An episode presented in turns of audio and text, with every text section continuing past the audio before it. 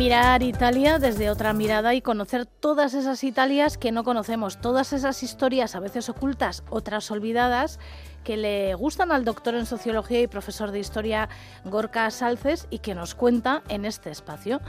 Gorka Salces, buongiorno. Buongiorno, Guisalde, ¿qué tal? Muy bien, ¿tú cómo estás? Bien, bien, con ganas de, contaros eh, una historia de, deporte, pero no solo de deporte.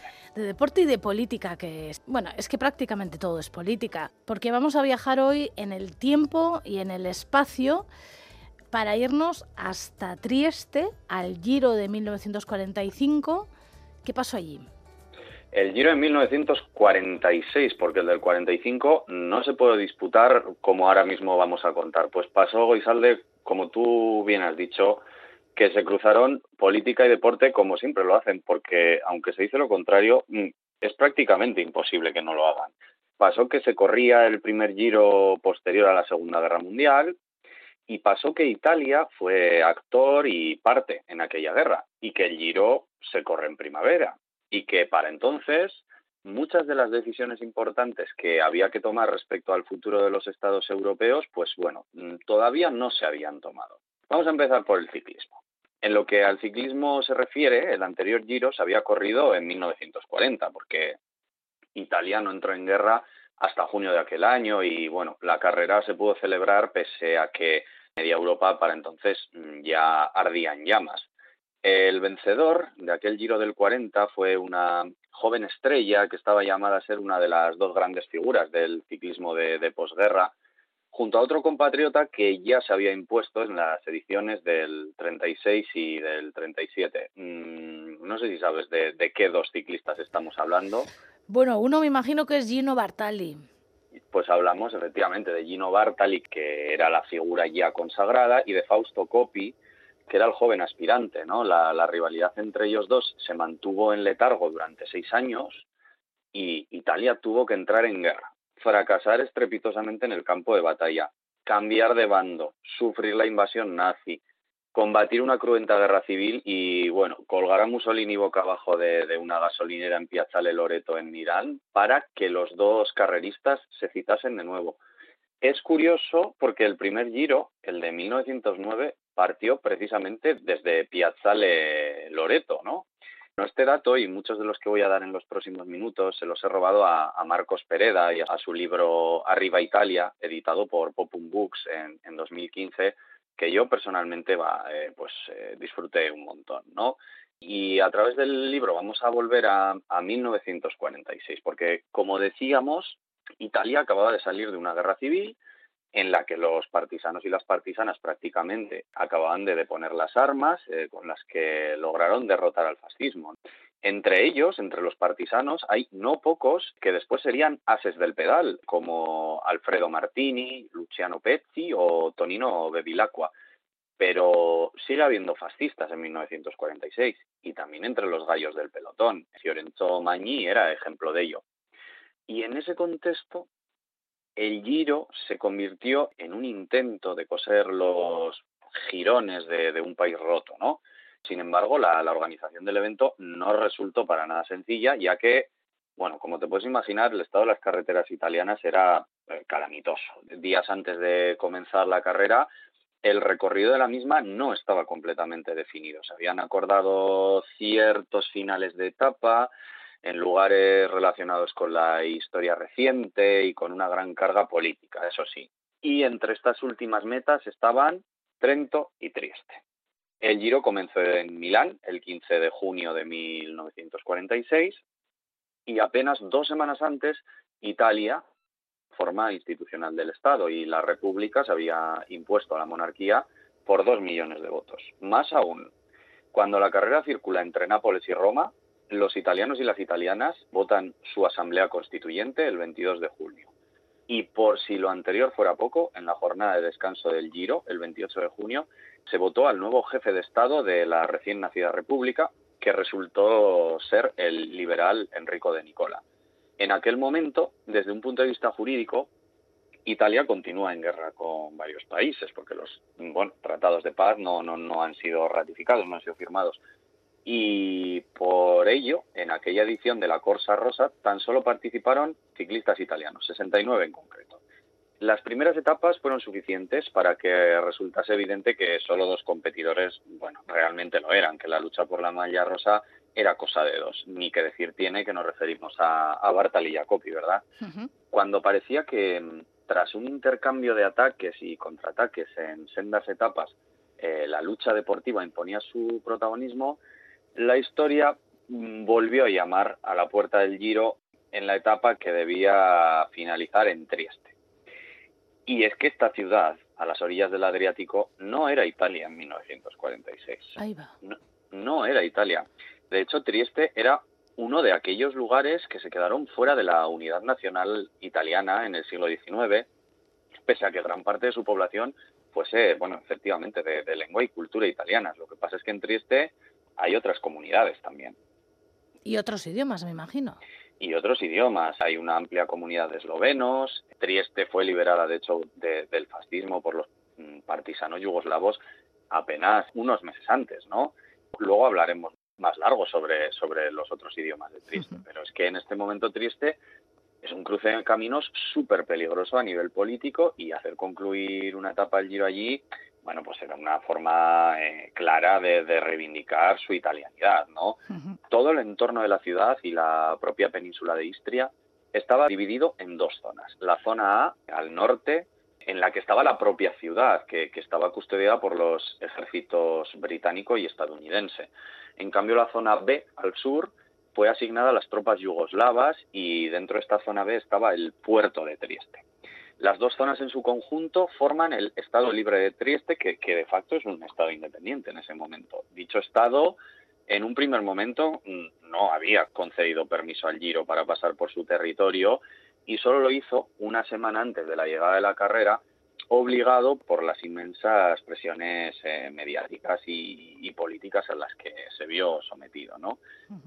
Llega el día señalado, los ciclistas se acercan a la ciudad, y cuando faltan 40 kilómetros para la meta se produce un atentado por parte de militantes paneslavos favorables a la integración de la ciudad en, Yugoslavia.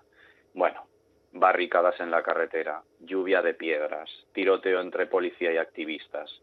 Uno de los activistas, Marangoni, resulta herido de bala y en esa situación la mayoría de, de ellos pues está asustado y no quiere finalizar la etapa. Entre ellos, por supuesto, Kopi Bartali.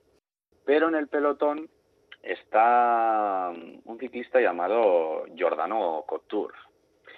Y Couture es de Trieste, italiano hasta el tuétano.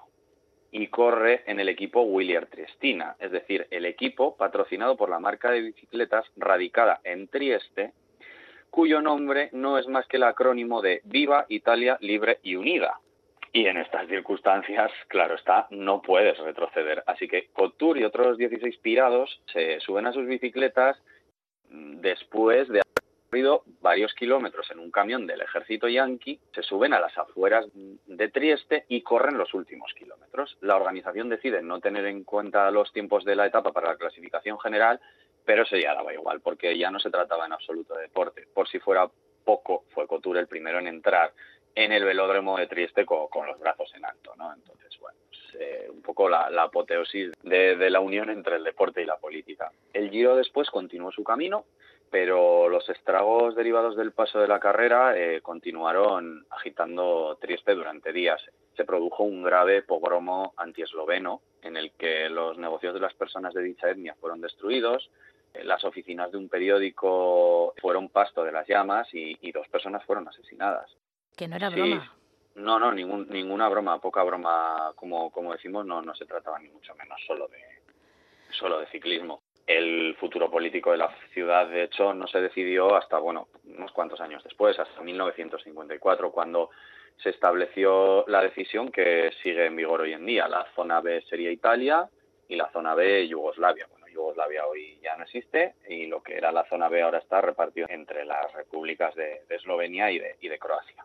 Mm, Gino Bartali ganó este Giro, pero de todos modos tenemos que mencionar que era un ciclista un tanto especial, ¿no? Que se supo mucho tiempo después realmente las cosas que hacía. Sí, sí. Gino Bartali está la imagen que se tenía Gino Bartali y está el Gino Bartali real, vamos a decir, ¿no? Él fue un superclase del ciclismo de los años 30 y 40, aunque hay que decir que fue profesional hasta una edad bastante longeva, hasta, hasta el 54. Ganó tres giros y dos tours, y su rivalidad con Coppi trascendió lo meramente deportivo, ya que personificaron las dos grandes tendencias políticas de, la Italia de posguerra. Concretamente, Bartali fue identificado con la, con la democracia cristiana, principalmente debido a que era bueno, una persona muy religiosa. Ya el fascismo, años antes, trató de convertirle un poco en el ciclista del régimen, pero Bartali supo medir siempre muy bien eh, las distancias y, de hecho, como tú has dicho, no se supo hasta que ya era un anciano pero durante la Segunda Guerra Mundial aprovechó su fama y su libertad de movimientos para entrenar, pues para transportar documentos falsos que, salvaron la vida a decenas de, judíos.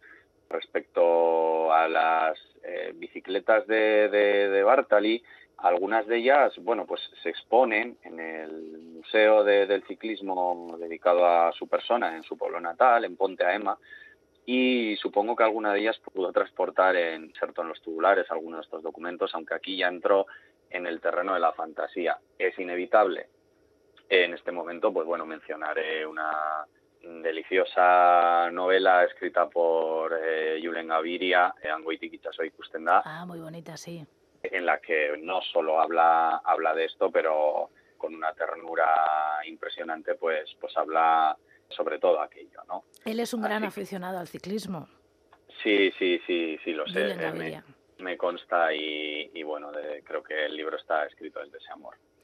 Quiero que hablemos de los idiomas de Trieste, que lo hemos dejado ahí en el tintero, has dicho antes. Luego hablaremos de los idiomas de Trieste.